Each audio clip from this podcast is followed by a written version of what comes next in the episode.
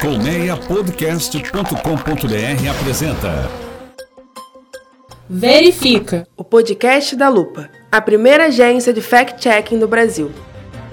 Olá, bom dia, boa tarde, boa noite ou boa madrugada para você que nos acompanha, está conosco aqui no Verifica. Esse é o sétimo episódio da nossa série especial sobre o coronavírus. Você já sabe, eu sou Natália Leal, sou diretora de conteúdo da agência Lupa e Verifica é o primeiro podcast em português dedicado a combater a desinformação. Vamos para mais uma jornada contra a desinformação.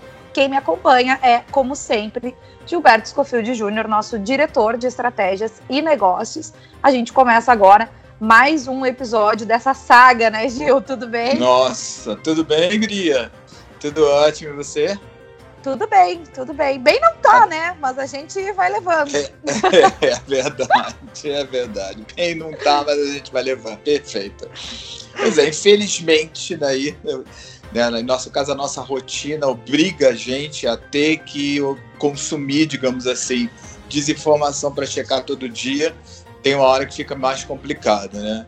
E, é. infelizmente, a quantidade de casos e mortes e desinformação segue crescendo aqui no Brasil, né? São aí, eu acho que tipo uns 25 mil mortos, não é isso? Por Covid-19, pelo é. menos uh, até terça terça-feira, que horas são? 5 e... 5 e 20 ah, da tarde. Pois é. Então, é os números que a gente tem até agora. Provavelmente, quando você ouvir o podcast já vai ter mais, tá maior esse número, né? É, e para entender aí os rumos da pandemia, a nossa querida máquina mito Natália Afonso traz uma entrevista exclusiva com a pneumologista Margarete Dalcomo, pesquisadora da Fiocruz. É isso aí, Gil. Apesar das evidências científicas e com certeza a doutora Margarete vai falar um pouco sobre isso, né? Tem muitos boatos ainda insistindo em negar a gravidade dessa Incrível. pandemia. Né? Um desses casos é a insinuação de que os registros de mortes por Covid-19 em São Paulo receberiam estímulos financeiros. Daqui a pouco a gente vai falar um pouquinho sobre isso, né? Pois é, Nath. Vários boatos desse mesmo tipo atacam também o isolamento social. Já já a gente explica a vocês aí por que, que é falsa a informação de um estudo na Espanha, vejam vocês, que considerou a quarentena ineficaz. E também tem um vídeo com policiais supostamente prestando continência a manifestantes contrários ao distanciamento social. É muito ataque ao distanciamento social, né, Gil? É impressionante. Ah, nossa, ninguém merece. E daqui a pouquinho a gente esclarece também esse boato e detalha uma informação. Essa sim, verdadeira, ainda bem que traz aí um certo alívio nesse, nesse debate trevas que a gente está tendo hoje, né? É, coreanos recuperados do, da Covid-19 que voltaram a testar positivo para a doença não estavam reinfectados pelo vírus como se pensava anteriormente. É isso, né? Os estudos aí clareando a nossa visão sobre o que está acontecendo, né? Por isso que é tão importante a gente acreditar na ciência. E tem uma Boa outra boa notícia. Ciência, é, só ela, só ela vai nos salvar nesse momento, né? E ah. tem uma outra boa notícia que a gente também vai falar um pouquinho hoje, é sobre laboratórios na Bahia que estão intensificando a produção de álcool em gel. Tá todo mundo aí numa corrida ainda desenfreada. Também pelo álcool em gel, né? Já tivemos a é. fase das máscaras, o álcool em gel permanece desde o início da pandemia. Isso. Já já a gente vai contar um pouco melhor aí como que tá se dando esse processo. Então, se você chegou até aqui, fica com a gente que o sétimo episódio do Verifica Especial Coronavírus está só começando. Bom, antes da gente começar então a nossa saga, né, Gilberto, contra a desinformação, Sim. vamos lembrar aqui que a Lupa tá no Facebook, tá no Instagram, tá no Twitter, que todas as nossas verificações são compartilhadas nessas redes, então você pode se informar por lá e também pelo site da Lupa, lá no www.lupa.news, que é o nosso mantra desde a primeira temporada, né? A gente repete várias vezes e já tá todo mundo sabendo. Então, fica ligado aí nas nossas, nas nossas páginas nas redes sociais e também no site para não passar desinformação adiante. Vamos lá, infelizmente, né, Gil, a gente já está se aproximando de 400 mil casos de coronavírus, Caramba. né? Hoje, 300 e 370 e alguma coisa, né? 376, se não me engano. Hoje, terça-feira, né, dia 26 de maio. As mortes a gente tem 23.500, mais de 23.500. Como a gente está numa velocidade absurda de contaminação, de novos casos e de uh, mortes, obviamente, esses números estão sempre defasados quando você está nos ouvindo. Né? Você está é, nos ouvindo na quinta-feira e a gente grava na terça com os números atualizados. Mas assim, é chocante a quantidade de morte diária né? Ontem a gente teve mais de 800 mortes, mais de 11 mil novos casos registrados. É óbvio que uma parcela desses casos são pessoas que já se recuperaram, mas a gente tem em torno de 40% de recuperados e 53, quase 54% de casos ativos. Então é bastante preocupante, né? É e na contramão desse crescimento, muitos boatos que ainda negam ou diminuem a gravidade da crise. Como é que a gente lida com isso, Gilberto? Pois é, é eu acho complicadíssimo e aí a gente vai tentar esclarecer hoje aí para nosso ouvinte, para o nosso ouvinte, mais alguns desses boatos disseminados nas redes sociais. Um deles agora, era só o que faltava, é o caso da insinuação de que São Paulo recebe estímulo financeiro para registrar mortes o Covid-19 na insinuação de que quanto mais mortos registrados, mais rico o Estado fica. É, então, assim, é, é, um, é um, aí agora é, um, é, é uma desinformação que busca trazer um viés financeiro de benefício. É uma maluquice completa, né? E que ataca uma questão muito ligada a essa a corrupção, né? que é uma, assim, uma prática normal da nossa política, normal, eu não estou dizendo que eu concordo, tá? mas assim, uma, é. uma prática corriqueira, vamos dizer assim, né? E, e que está muito relacionado aí à, à, forma como os estados estão lidando com essa situação, né? Exato. Esse vídeo que circula, ele mostra um homem que ele aponta para um trecho do Diário Oficial do, de São Paulo, do estado de São Paulo, que foi publicado no dia 21 de março. Nesse trecho tem uma recomendação dos órgãos de saúde para que durante a pandemia do novo coronavírus qualquer cadáver uh, que seja né, registrado em São Paulo seja considerado um potencial portador desse vírus e da Covid-19, né? É, eu já ouvi essa informação, digamos assim, a, base dessa informação com outros viés, mas essa mesma relação, digamos assim, né? Entre, é. entre registro de morto e registro da Covid-19. Sempre ligado a um benefício financeiro qualquer, né? E o trecho desse vídeo faz parte de uma resolução da Secretaria de Segurança Paulista.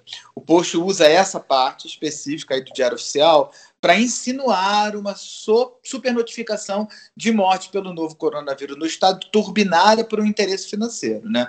O aumento seria causado também por um suposto, aí, nesse caso esclarecido no vídeo, por estímulo financeiro. Segundo esse post, cada registro de óbito por Covid-19 receberia 17 mil reais do Ministério da Saúde. Só que não, né, Guria? Não, não. 16.400. Não, mentira, tá. não é. Não é esse o tá problema. vamos, vamos rir um pouco, né? Porque também tá difícil a situação. Pô, pelo ah, amor de Deus. Gil, não, não é 17 nem 16, tá? É, a equipe da Lupa checou essa, essa informação, obviamente, né? Nenhuma delas, dessas informações tem fundamento. Primeiro, a recomendação para considerar os cadáveres potenciais portadores do vírus não significa que todos os cadáveres sejam registrados como mortes, né, de, como vítimas de Covid-19.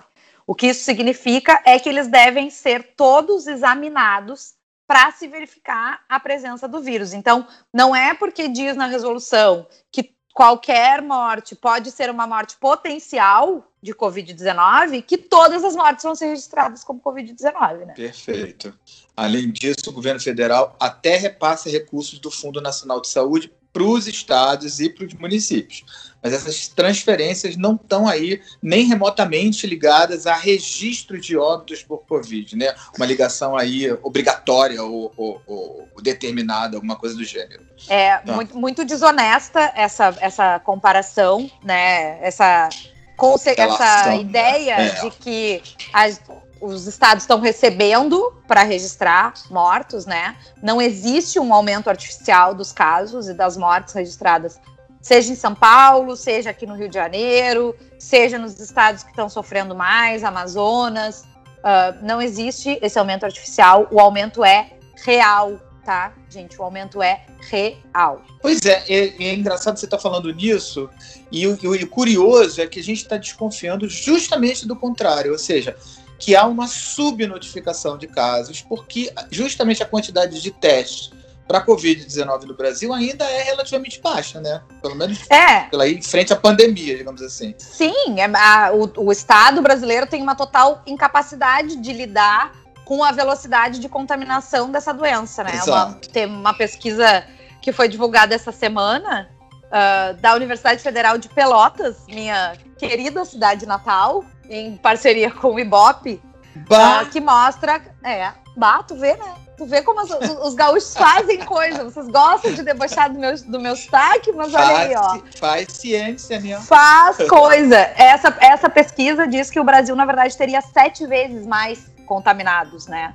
Ah, é Porque é é, na, quando foi feita a pesquisa, tinha cerca de 100 mil casos, e aí eles estimavam ali 700 mil casos. Se a gente trouxer esses números para os números de hoje, a gente já teria passado de 2 milhões de casos, né?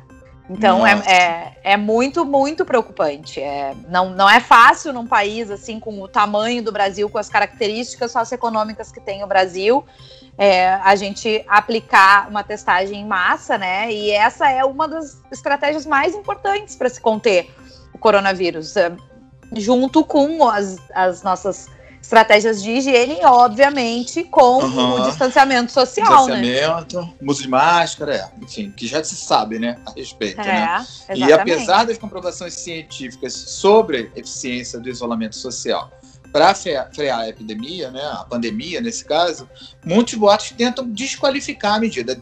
Já há muito tempo a gente vem acompanhando isso e eles só eles se intensificam e, e depois ficam um pouco perdem um pouco espaço para outros tipos de boatos, mas eles nunca saem da roda, digamos assim, de é. desinformação, é. né?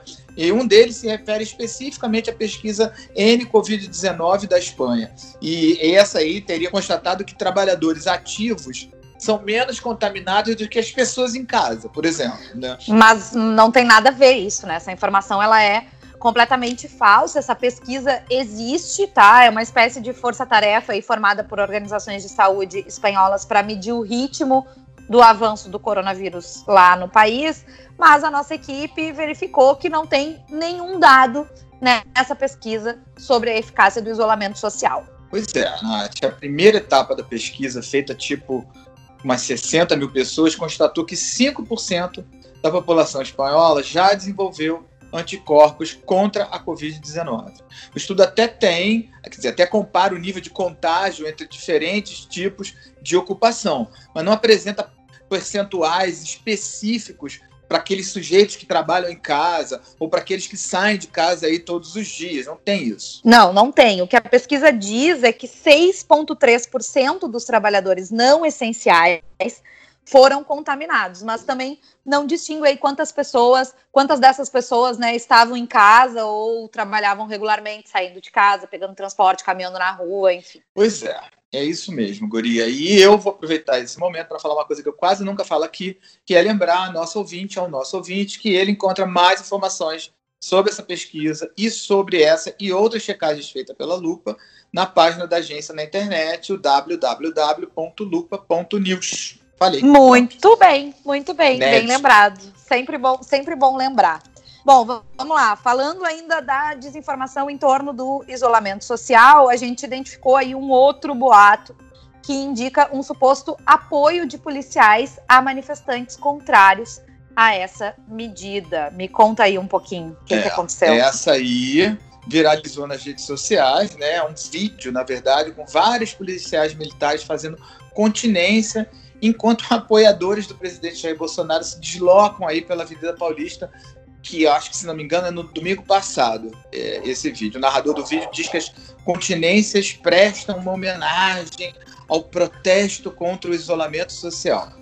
Nada a ver, nada a ver uma coisa com a outra, tá? Hum, É, né? Os policiais Milita- estavam. Polícia militarizando o protesto. É, é impressionante o, o nível que alcança a coisa, né? Nossa, Esses policiais estavam mesmo prestando continência, mas eles estavam fazendo isso para homenagear um soldado chamado Lucas Alexandre Leite, 25 anos, tá? Que morreu num acidente em serviço na noite anterior. Então, na hora que esse colega estava sendo enterrado, os PMs estacionaram os, os carros ali na Avenida Paulista, próximo à manifestação, ligaram as sirenes, fizeram esse ato aí de continência, que é um ato de respeito à autoridade, né, da polícia militar e tal.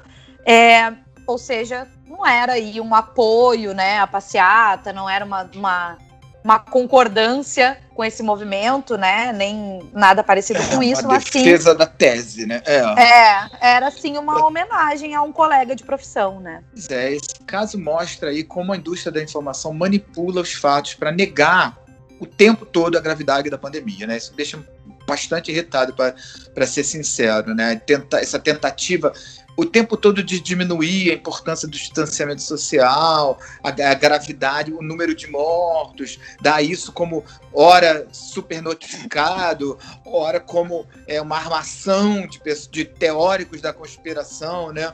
Enfim, o, a gente precisa deixar claro que o distanciamento social é uma medida cientificamente comprovada para conter a pandemia. Ela não é uma opinião de uma pessoa, ela não é né, uma, uma ideia tirada do nada, ela não é achismo, ela é uma medida cientificamente comprovada. Exatamente, Gil. Eu tenho pensado muito sobre isso, sabe? Sobre essa necessidade que as pessoas têm de ter respostas, do quanto elas querem que essas respostas confirmem o que elas falam, né, ou o que uhum. elas pensam, né? O quanto a gente tá incapaz de lidar com o não saber das coisas, com o dinamismo Isso. da informação, né? Porque tudo é muito dinâmico nessa pandemia, uma coisa que é verdadeira hoje pode não ser daqui a pouco, e o contrário também acontece. Então, assim, é, a gente não tem muito no que se agarrar, né, nesse momento. E só, é, até porque só tudo ciência, é novo, né? Exato. Tudo é muito é. novo, tudo é muito novo, tudo, tudo muda o tempo todo.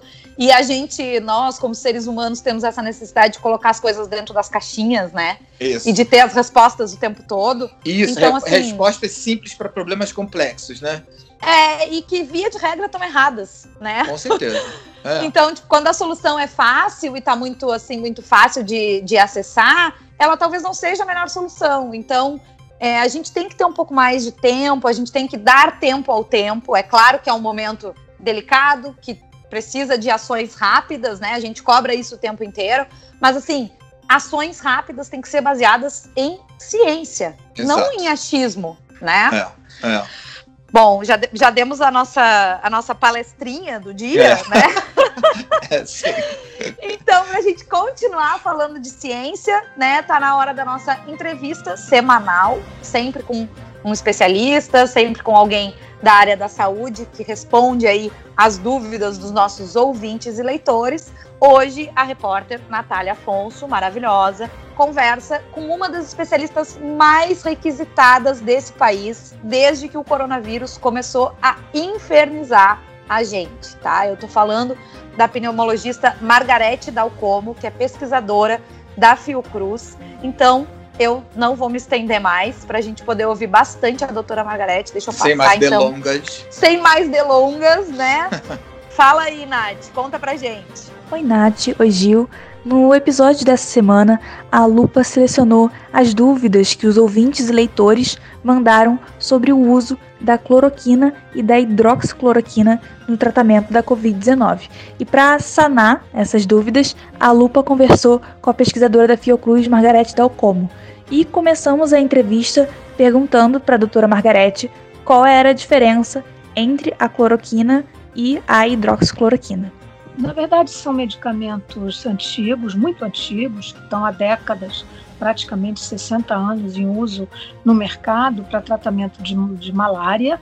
Né? São moléculas análogas, muito semelhantes, uma mais antiga do que a outra um pouco, e muito validadas no mundo inteiro para tratamento de casos de malária. No Brasil se usou largamente, né? a utilização diminuiu um pouco, tendo em vista o aparecimento de algumas cepas de malária que são resistentes, inclusive a hidroxicloroquina e a cloroquina, e são também fármacos que, por, pelo seu alto alto poder anti-inflamatório são usadas para tratamento de algumas doenças autoimunes. A cloroquina, principalmente, é usada para tratamento de doenças é, inflamatórias autoimunes, como artrite reumatoide, lúpus eritematoso sistêmico, síndrome de Jogren. Isso são doenças nas quais esses fármacos, com uso diário e prolongado e controlado medicamente, tendo em vista os efeitos colaterais que elas podem trazer, elas são muito bem controladas. Então, são fármacos muito conhecidos e com o aparecimento da, da, do novo coronavírus, dessa epidemia que já surgiu com uma grande magnitude epidemiológica, e por se conhecer que ambas, ambos os fármacos, ambas as moléculas, teriam uma ação in vitro que poderia reduzir a carga viral, elas passaram a ser utilizadas é, ainda que não tivessem sido de início em ensaios clínicos controlados, passaram a ser usadas diante de um inimigo novo é, como um tratamento possível. E os estudos recentes, né? Eles mostram que o tratamento com esses dois medicamentos é, é eficiente para combater a Covid-19? Não, isso já está praticamente um assunto praticamente descartado depois de, inclusive, a, a deliberação do Comitê de Segurança, que é independente, chancelada pela Organização Mundial da Saúde. Eu considero que é um assunto, digamos, do ponto de vista de perspectiva terapêutica, praticamente eu não, eu não, diria abandonado, porque nós ainda precisamos de alguns resultados é, de ensaios que foram desenvolvidos. Mas a verdade é que é, os muitos trabalhos publicados ao longo desses últimos quatro meses, desde que nós, na verdade, quase cinco meses que nós conhecemos a epidemia, várias experiências foram publicadas, são estudos observacionais, algumas coortes de pacientes grandes que foram observadas e até que essa última avaliação feita de todas as publicações até o momento, que foi publicado pela revista Lancet recentemente, recentemente somando um número aproximado de 90 mil pacientes avaliados em estudos das mais diversas modalidades, né? nem todos estudos clínicos controlados e randomizados, que são aqueles que nós consideramos capazes de gerar uma resposta mais robusta do ponto de vista científico, é, ele mostrou que uh, o benefício em termos de redução de mortalidade, diminuição de tempo de internação em pacientes graves, é, redução da morbidade pela doença Covid-19 foram resultados negativos. Então, até o momento, nós não temos, do ponto de vista científico, nenhum suporte, a não ser em estudos de observação em algumas coortes, ou é, o que nós chamamos evidência do tipo D, que são opiniões de pessoas, né, e, portanto, tem uma validade, digamos assim, menor do ponto de vista da, da robustez dessa dessa informação, e é isso, esse é o estado da arte onde nós estamos. De modo que eu considero que é, eu particularmente nunca usei o fármaco, né? Eu fiquei doente agora, né? Eu estou nesse momento convalescendo da da Covid-19 e eu dei já essa declaração de que eu nunca usei nos meus pacientes, jamais usaria em mim mesmo e nem autorizaria a nenhum colega que o fizesse. É, e quais são os efeitos colaterais da cloroquina e da hidroxicloroquina? Os efeitos colaterais estão relacionados, em primeiro lugar, ao próprio fármaco, né, e, em segundo lugar, as condições nas quais, é, das quais o paciente no qual ele é usado é, tem. Né? Então, se o paciente já é uma pessoa portadora de alguma cardiopatia, tem uma possibilidade de causar arritmias cardíacas Os efeitos de impregnação de retina, eles são efeitos reversíveis, eles não são tão graves, não é esse o problema, e isso ocorre com o uso mais prolongado do medicamento, que não teria muita importância no caso da Covid-19, naturalmente. Mas ela, ela, ela, pelos estudos publicados até o momento, se mostrou inclusive um aumento do número de arritmias cardíacas e até de mortalidade relacionado, relacionado ao uso é, não, não adequado e, digamos assim, não tempestivo desses medicamentos nos pacientes com Covid-19. Mas vamos supor se um paciente realmente sendo tratado com esse medicamento, uh, como ele age dentro do corpo da pessoa? O que, que, ele, que ele faz exatamente? Além dos efeitos colaterais aos quais eu já me referi, ele isso, teoricamente teria que fazer uma redução da carga viral, se usado no momento de grande replicação viral, que é a fase inicial dessa doença. Quer dizer, a primeira etapa é a replicação viral massiva. Então, nesse momento, ela teria que fazer uma espécie de clearance viral, né? Mas isso, isso não se mostrou verdadeiro é, diante das observações até o momento colocadas em publicação. E no Verifica dessa semana, a Lupa conversou com a pesquisadora da Fiocruz, Margarete Dalcomo. Ela deixou claro nessa entrevista que o uso da cloroquina e da hidroxicloroquina não é referência no tratamento da Covid-19. A própria Organização Mundial da Saúde, a OMS, já retirou a cloroquina da lista de drogas que seriam testadas né, para o tratamento da doença. Muito bem, Natália, sempre maravilhosa. É, essa maravilhosidade deve ser do nome, né, Gilberto? O que tu acha? Oh, tá. o que eu gosto é a humildade carmelita, descalça da pessoa que vem lá do sul. Ah, eu vou te dizer uma coisa, eu demorei muito tempo para me amar, sabe? Agora me deixa, me deixa, tá? Me achará maravilhosa. Quero, quero sempre. um décimo dessa autoestima. Autoconfiança é tudo, autoconfiança é tudo, sabe? Eu já eu, eu tive muito, muitas pessoas na minha vida que me disseram: tu tem que ser mais autoconfiante. Agora eu introjetei essa, essa, Puxa, essa máxima. Eu não era assim, nossa. assim, tá? Vamos lá, Nath aí com a gente falando bobagem, gente, meu Deus um papo aí cheio de informação importante, cheio de esclarecimentos científicos, né, sobre a pandemia é, e a é, gente é. rindo. Mas é que, gente, tá tão difícil a coisa que, olha. Vocês não têm noção, tá difícil. Tá, tem, às vezes é, a tá gente. Difícil é, tá difícil atravessar é. com certa sanidade o dia, digamos assim. Não, é, né? é, impossível não se abalar, né? Eu falo, falo muito sobre isso na terapia. Quem não tá abalado com esse momento tá desconectado da realidade. Tá desconectado, eu também acho. Né? Não tá entendendo então, a gravidade da coisa. Não tá né? entendendo o que tá acontecendo, sabe? É.